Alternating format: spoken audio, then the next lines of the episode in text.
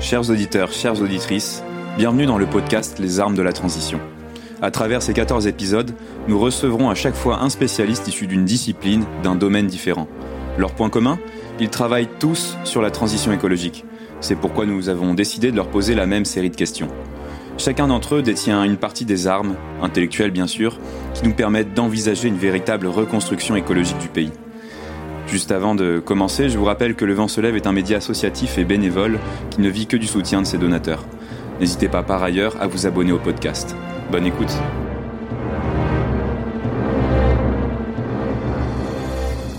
Bastien Alex, bonjour. Bonjour. Vous êtes géopolitologue, vous êtes chercheur à l'IRIS et vous dirigez l'Observatoire Défense et Climat. J'ai une première question pour vous. À quoi sert un géopolitologue pour le climat? Au sens où, pourquoi est-ce que vous avez choisi cette branche-là pour apporter votre pierre à ce combat, disons, plutôt qu'une autre euh, je pense que l'intérêt de la géopolitique dans le cadre de la lutte contre le changement climatique, c'est que c'est une discipline qui permet, en s'intéressant à l'exercice des rapports de force sur le territoire et aussi, euh, on va dire, l'exercice des rapports de force entre acteurs, de bien saisir les enjeux du problème et euh, notamment, je dirais, les difficultés et les réticences à engager une véritable transition au niveau mondial. Si on ne fait pas de géopolitique, on passe à côté de clés de compréhension ou de lecture qui sont fondamentales pour arriver à identifier bah, quelle peut être la stratégie euh, des États, comme les États par exemple producteurs de pétrole euh, ou de gaz, qui sont effectivement plutôt euh, des bloqueurs ou en tout cas des éléments qui empêchent l'émergence de cette transition au niveau mondial. Donc la géopolitique est selon moi avant tout un outil qui sert à bien comprendre les stratégies des acteurs en fonction de leurs objectifs et à bien identifier l'état du rapport de force pour identifier les points de blocage et éventuellement y apporter des réponses. Et en quoi consiste concrètement votre activité Dans le sens où est-ce que vous pourriez nous définir une de vos journées types? Euh, Quelle est votre méthodologie? Alors une journée type, euh, moi je travaille euh, donc principalement en source euh, ouverte, hein, donc je lis beaucoup la presse, les rapports des institutions, des ONG, des entreprises, enfin tout acteur qui produit de la connaissance, évidemment aussi la presse, les journalistes spécialisés. je réalise aussi beaucoup d'entretiens, ce qui me permet d'avoir une vision globale des problèmes que je veux traiter et de proposer éventuellement une analyse et euh, des recommandations euh, opérationnelles à destination des décideurs. Donc euh, je fais ça à travers ma journée en m'informant, en organisant mon, temps en fonction aussi de, de, mon agenda et des sujets que j'ai à traiter dans la journée. ça c'est plutôt pour mon activité recherche et dans le cadre de mon activité enseignement, là je suis plutôt mobilisé pour suivre une promotion d'étudiants à l'IRISUP qui est l'école de l'IRIS où j'apporte mes conseils dans le cadre de leur orientation, de la formulation de leur projet professionnel et je suis évidemment aussi un des enseignants de l'IRISUP à travers plusieurs modules euh, thématiques ou euh, la réalisation d'exposés ou euh, de, de méthodologie de, de, recherche. Donc je suis partagé entre ces deux activités-là et somme toute ma méthodologie est celle de tout chercheur en sciences humaines et sociales. Hein. On travaillait sur des sources ouvertes, des entretiens et avec pour objectif la remise en perspective des éléments pour produire une analyse. Et vous, quand vous parlez de, de décideurs, donc vous travaillez pour le ministère des Armées, c'est ça, entre, entre autres? Donc on travaille principalement, nous à l'IRIS, avec le ministère des Armées, euh, qui est notre principal pourvoyeur euh, public d'études, un petit peu moins avec les affaires étrangères, euh, tout simplement parce que euh, c'est un ministère qui externalise un petit peu moins sa réflexion stratégique. Mais donc le, ministère des Armées, le premier client de l'IRIS depuis des années. Et euh, dans le cadre de nos travaux pour ce ministère, nous réfléchissons ensemble à la formulation vis-à-vis de certains sujets qui nous demandent de traiter de recommandations opérationnelles, c'est-à-dire une volonté de identifier par rapport à une problématique des points de vigilance et une manière de euh, bah, les prendre en compte dans les politiques publiques. Euh, ça peut être du conseil euh, de posture vis-à-vis d'un pays, de propositions de partenariat, d'actions à mener, de task force à développer, ce genre de choses, pour que le ministère puisse orienter sa politique sur ces sujets bien précis qui nous concernent directement. pour ma part, c'est plutôt effectivement l'observatoire que vous mentionnez tout à l'heure, l'observatoire des impacts des changements climatiques en termes de sécurité et de défense. D'accord. Et quel est votre objectif, Bastien Alex? Alors notre objectif, euh, c'est euh, de permettre euh, à l'institution ministère de la Défense, ministère des Armées, d'intégrer dans sa réflexion stratégique les impacts du changement climatique.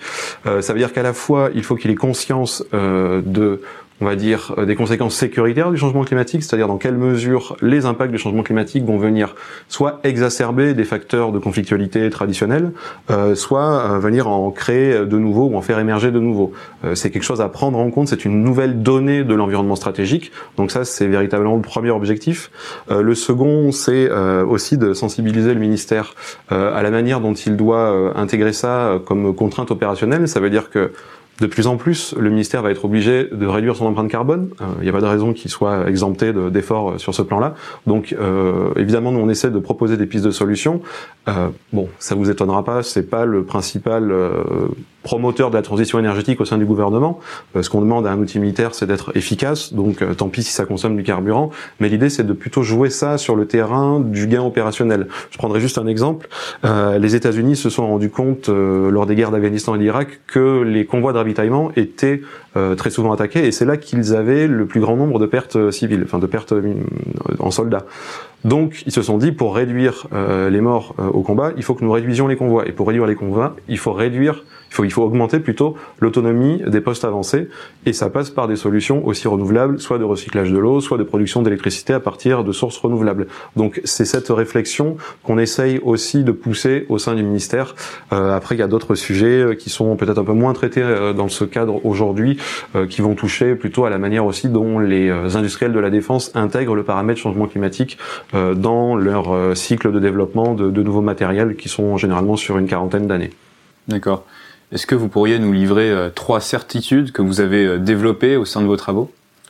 Euh, oui, je dirais la première, c'est que le changement climatique n'est pas un problème environnemental, c'est un problème politique. Moi, je dis toujours que c'est un problème doublement global. C'est un problème global à la fois sur le plan, on va dire, spatial. Les émissions de gaz à effet de serre sont dans l'atmosphère, qui est un bien commun. Même si vous êtes un pays qui n'émet pas de gaz à effet de serre, vous êtes concerné, puisque évidemment vous êtes sur la planète Terre et donc l'atmosphère, votre atmosphère est aussi dégradée. Donc c'est un problème global sur le plan géographique et aussi évidemment au sens plus littéral. C'est un problème englobant, c'est un problème multi dimensionnel parce que c'est à la fois un problème évidemment euh, environnemental puisque ça altère, euh, on va dire, l'atmosphère qui est une partie de la biosphère. Euh, ça va euh, concerner également euh, l'économie, puisque on sait très bien que les émissions de gaz à effet de serre proviennent du modèle de production de richesse capitaliste qui consomme énormément de richesse, notamment les, les ressources en hydrocarbures, dont la combustion provoque des émissions de gaz à effet de serre. Donc c'est un problème énergétique, c'est un problème sanitaire parce que ça va soulever des enjeux de, de santé, de propagation des épidémies. c'est un problème également énergétique, je l'ai dit, et bien sûr c'est un problème politique parce que euh, son traitement au niveau international nécessite des discussions au plus haut niveau euh, dans le cadre euh, des COP, hein, les conférences des partis, où s'exercent des rapports de force, puisque les États qui y participent n'ont pas du tout les mêmes intérêts et évidemment, une négociation est toujours le produit de rapports de force. Euh, c'est évidemment le, produit des lignes rouges de chaque parti qui négocie. Et euh, ça, c'est toujours un élément politique. Donc le changement climatique est doublement global de ce point de vue, euh, je dirais, et c'est bien, non pas un problème environnemental uniquement, mais bien un problème politique. Donc ça, je dirais que c'est la, la, première chose. la deuxième, c'est que, j'en disais un mot tout à l'heure, le changement climatique est aussi un multiplicateur de menaces ou un amplificateur de risques. Ça veut dire que par ses impacts, il va encore une fois exacerber certains paramètres de la conflictualité existant, potentiellement en créer de nouveaux, par exemple aussi dans le cadre euh, du déploiement des solutions de géo-ingénierie à grande échelle, sur lesquelles on devrait euh, nous aussi se, se, pencher.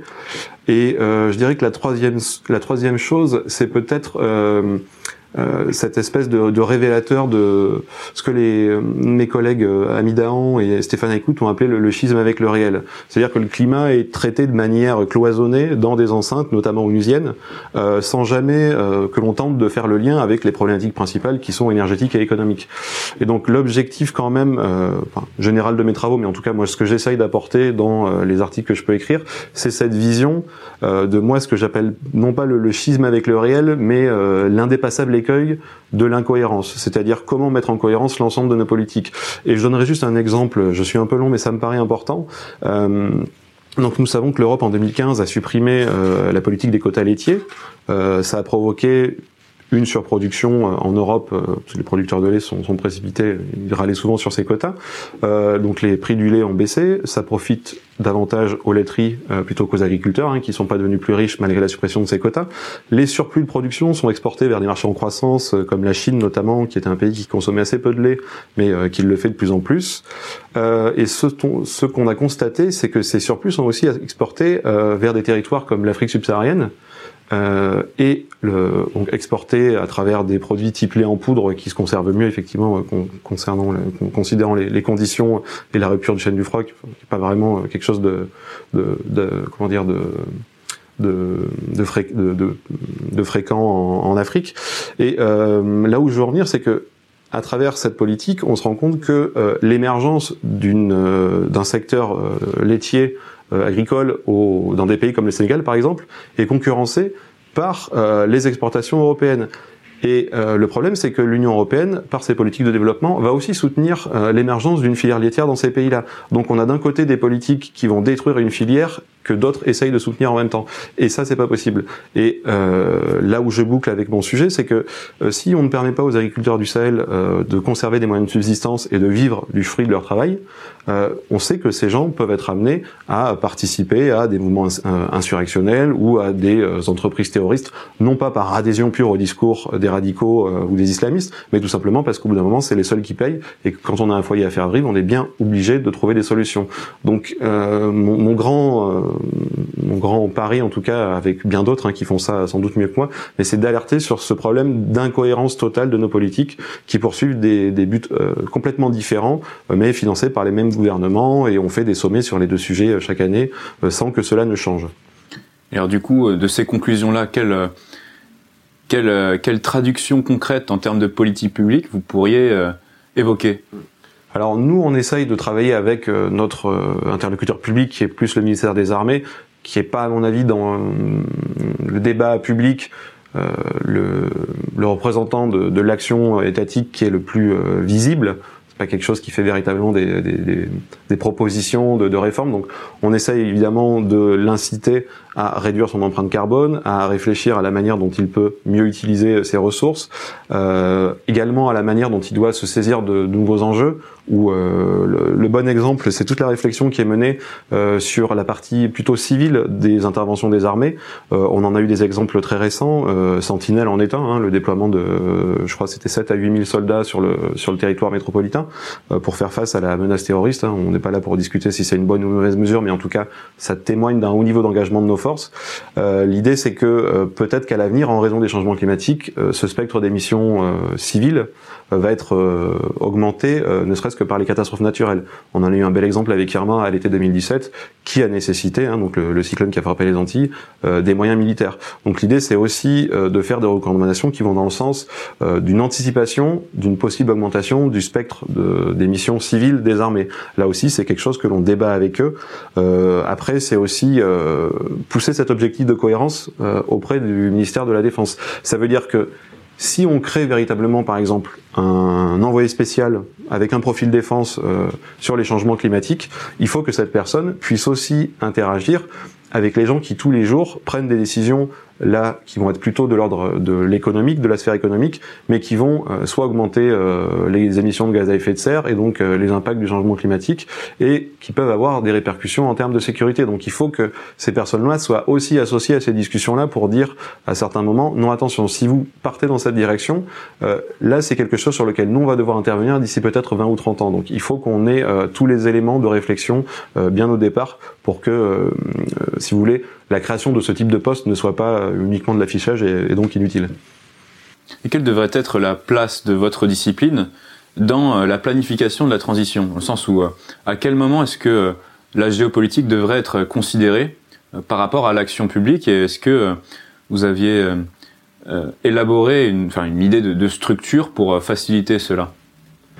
Je crois que dans les politiques publiques, la géopolitique, encore une fois, je reviens un petit peu à mon propos du départ, elle doit servir à bien mesurer l'état des rapports de force sur une question donnée. là, ce qui se passe, c'est intéressant en plus en ce moment, puisqu'on voit que bah, finalement, une mesure qui était vendue, je prends le, cas des, des, gilets jaunes, une mesure qui était vendue comme une mesure pro-climat, on va dire, qui était l'augmentation des taxes sur les carburants les plus polluants, on voit que le rapport de force n'est pas aujourd'hui euh, à l'avantage des tenants euh, de la promotion de cette mesure, mais qu'ils le font pour des mauvaises raisons la manifestation de ce mouvement social qui est devenu les, les, les gilets jaunes montre que ils ont pu renverser le rapport de force et euh, faire reculer l'État sur cette question. Alors on a dit euh, c'est dommage, c'était une mesure pro climat. Non, je pense que euh, ce que a montré cet épisode, c'est que l'effort doit être aussi supporté non pas uniquement par les gens qui subissent des contraintes parce qu'ils n'ont pas le choix, mais aussi par d'autres d'autres acteurs de l'économie, notamment les multinationales aussi. Je ne vais pas revenir dessus, mais on sait très bien qu'il y a beaucoup de groupes qui s'extraient euh, de l'impôt grâce à l'optimisation fiscale. Et aujourd'hui, c'est aussi des choses que euh, c'est aussi de la géopolitique. Ça veut dire euh, géopolitique de l'évasion fiscale. Oui, c'est une géopolitique aussi. pourquoi aujourd'hui on permet à certains groupes euh, grâce à l'optimisation fiscale, qui est quelque chose de légal, de se soustraire à l'impôt, euh, et euh, ce qui fait que évidemment ça repose sur les captifs que sont les classes moyennes et les personnes qui ont de faibles revenus mais qui sont exposées à des impôts type TVA auxquels ils ne peuvent échapper. Donc je crois que c'est ça l'intérêt de la géopolitique dans les politiques publiques. elle sert à analyser les rapports de force qui se posent sur une question et évidemment après à l'international, si on veut construire une politique étrangère française cohérente, il faut qu'on soit capable, moi je dirais tout simplement d'assumer nos choix, euh, de faire de la vraie euh, analyse et pas de euh, de la posture. je prendrai juste un exemple.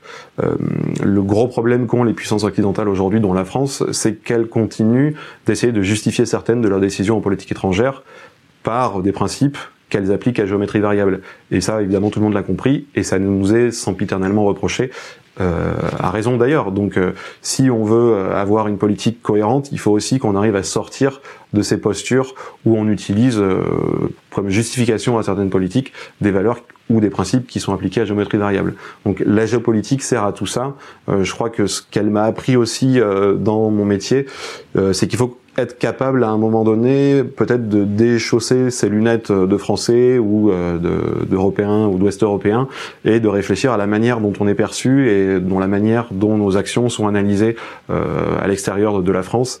Parce que c'est ça aussi qui nous permet de, bien saisir les enjeux et de bien nous positionner euh, pour pas euh, à chaque fois accuser les uns et les autres de défendre leurs intérêts alors alors que c'est ce qu'on fait de toute façon euh, de manière, euh, euh, de mon point de vue, pas suffisamment assumée. On, peut le faire, mais il faut à, ce titre l'assumer et non pas se cacher derrière des principes. Donc encore une fois, c'est ça pour moi l'apport de la géopolitique dans les politiques publiques. Ça ne s'applique pas uniquement à la politique étrangère, ça s'applique aussi à la politique nationale. Et si un candidat à la présidentielle vous donnait carte blanche pour élaborer son programme en matière de transition écologique, qu'est-ce que vous, dans le cadre de votre spécialité, vous proposeriez concrètement? Euh, bah, je lui dirais que je suis peut-être pas le mieux placé, mais en tout cas, euh, non, non, euh, blague à part, euh, je pense que là aussi, euh, il faut avoir un, un, devoir de transparence et de vérité, dans le sens où, si je prends l'exemple de la transition énergétique, je crois que pour la promouvoir et la mettre en place intelligemment, il faut discuter de l'ensemble euh, du spectre euh, des problèmes. Euh, moi, quelque chose qui me pose souci, c'est par exemple la, la, dissimulation de toutes les questions d'approvisionnement en métaux, de retraitement et de recyclage de métaux liés à la transition énergétique. moi, c'est par exemple là-dessus que j'attirerai l'attention d'un candidat qui me demanderait mon avis, en tout cas sur la mise en œuvre d'une politique de transition énergétique. je pense que ce qui doit être pris en compte par les pouvoirs publics et les décideurs aujourd'hui, c'est aussi ces dimensions J'entends par là que l'objectif de la transition, ça n'est pas de remplacer une dépendance par rapport à euh, une dépendance par une autre. On sait qu'aujourd'hui, euh, c'est comme ça. Hein, euh, L'industrie fonctionne de telle manière que on a besoin de terres rares et de néodymes pour fabriquer des éoliennes, que ces terres rares sont produites à 95% par la Chine, non pas parce qu'elle en a le monopole des ressources, elle a le monopole de la production, ce qui est totalement différent, parce que sur le plan environnemental, leur production est une véritable catastrophe écologique. Euh, ça, ça a été euh, abandonné par euh, les pays occidentaux parce qu'il y a des ressources en terres rares aussi aux États-Unis, en Australie. Donc, ce que je veux dire par là, c'est que il faut avoir ça en tête. C'est-à-dire, la transition énergétique est nécessaire, mais sa mise en œuvre ne doit pas se faire en négligeant les problèmes qu'elle peut occasionner, notamment à l'autre bout du monde, parce qu'évidemment la pollution, ça nous dérange toujours moins quand c'est chez les autres, euh, même quand euh, c'est lié à la fabrication de produits qu'on utilise nous-mêmes. Donc je crois que c'est là aussi euh, l'importance de la géopolitique et de la réflexion géopolitique, notamment sur le plan de, énergétique. c'est le conseil que je donnerais à un, un candidat à l'élection présidentielle, c'est de bien avoir cela en tête quand il décide de penser sa réflexion et de proposer des mesures de mise en œuvre de la transition énergétique. D'accord.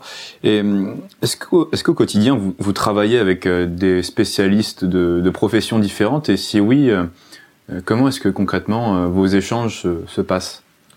Euh, moi, j'essaye de travailler avec bah, toutes les disciplines qui sont voisines de la mienne, puisque c'est une discipline assez hybride, hein, la géopolitique ou les relations internationales. Les deux sont très confondus aujourd'hui.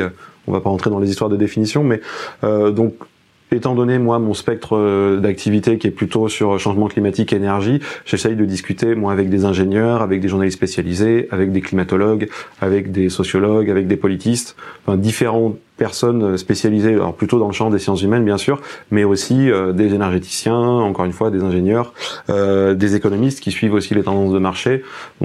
Je les contacte euh, par divers biais. J'ai évidemment euh, ce type de profil dans mon réseau. Alors les degrés de, d'acquaintance sont plus ou moins importants, mais euh, je travaille essentiellement à travers d'entretiens téléphoniques. Je vois des gens. Enfin, j'essaye en tout cas de, à chaque fois, ne pas me limiter à ma spécialité, à ma discipline, et aller requérir l'avis des autres sur mes sujets pour progresser dans la finesse de mon analyse. Donc pour moi, c'est aujourd'hui quelque chose qui est indispensable si on veut produire quelque chose de qualité. Euh, on est obligé de s'intéresser à la manière dont est perçu notre travail euh, par les autres et euh, quel est l'apport qu'ils peuvent avoir aussi sur des questionnements pointus comme les impacts géopolitiques de la transition énergétique. Je dirais que c'est pas un travail qu'on peut mener si on pose pas la question à un climatologue, à un ingénieur, à un économiste de l'énergie ou, ou, ou à un journaliste, un bon journaliste spécialisé. Donc c'est euh, avant tout des relations de réseau, de personnes ressources, euh, de discussions qui sont euh, toujours avec l'objectif de nourrir une réflexion. C'est euh, mon rapport en tout cas au, au réseau et aux autres professions. Et dernière question, êtes-vous plutôt optimiste quant à la faculté de l'humanité à relever le défi climatique? Optimiste non, mais peut-être pas complètement désespéré. je trouve que la période actuelle est effectivement euh, euh, elle est complexe parce qu'elle est à la fois source, euh, on va dire, de d'espoir, mais aussi de, d'un certain côté, il faut bien dire, hein, de, désespérance. On a, parce que le, on va dire que ce qu'on a appelé très vulgairement et très simplement le, populisme a fait monter des tendances qui sont un petit peu divergentes. C'est ça qui est en tout cas un peu stimulant, euh, mais qui n'est pas toujours euh, très euh, rassurant pour l'avenir. je ne pense pas que les gens qui aient élu Donald Trump soient aujourd'hui de grands promoteurs de la transition énergétique et de la prise en compte du climat comme encore une fois, c'est ce que je disais tout à l'heure, un, un, élément des politiques publiques. donc ça, c'est plutôt un, élément de, de, crainte ou on va dire d'insatisfaction. De, Après, bon, je me dis qu'il y a tout un tas de gens aujourd'hui qui travaillent sur euh, des scénarios, des technologies, euh, euh, des politiques qui sont censées aussi de plus en plus promouvoir des valeurs en lesquelles je crois, qui sont la plus juste répartition des richesses, parce qu'il me semble qu'on on a, là où je me sens plus euh, de gauche, on va dire, c'est que je, je, conçois que euh, le problème de euh, l'inégale répartition des richesses, c'est le problème numéro un, et que c'est ça qui doit être le, le, le socle de l'ensemble des politiques, qu'elles soient économiques ou environnementales. Donc il y a des signaux qui me permettent d'espérer de ce point de vue-là, puisque des gens qui portent ces discours-là peuvent avoir une certaine audience, et en même temps, je suis parfois un petit peu effrayé par certains pans du populisme, et je suis encore plus effrayé par certains euh, libéraux qui n'ont toujours pas compris effectivement que euh, le j'ai beaucoup de doutes sur la capacité du capitalisme à nous sortir de cette impasse. Je ne crois pas à l'utilisation des mécanismes de marché euh, comme le marché du carbone par exemple pour résoudre les problèmes liés au changement climatique. je crois qu'il n'y a qu'une prise de conscience globale et de cette, de cette problématique de répartition des richesses, de cette problématique de, euh, du découplage de la croissance économique avec la consommation des ressources. Voilà, je, je sens que ça émerge dans l'agenda de certains. Et pour autant, je dirais que c'est pas les idées qui sont les plus euh, centrales dans les débats euh, de société aujourd'hui. Donc voilà, il y a à la fois des motifs de, de, de crainte et peut-être de désespoir et des motifs d'espérance, mais voilà, je dirais que je suis pas optimiste, mais je suis pas désespéré. Merci Bastien Alex. Je vous en prie Pierre. Cet épisode des armes de la transition touche à sa fin. Si vous avez apprécié ce podcast et que vous souhaitez nous soutenir, n'oubliez pas de vous abonner et faire un don sur le site du Vin se lève. Et à bientôt pour une prochaine émission.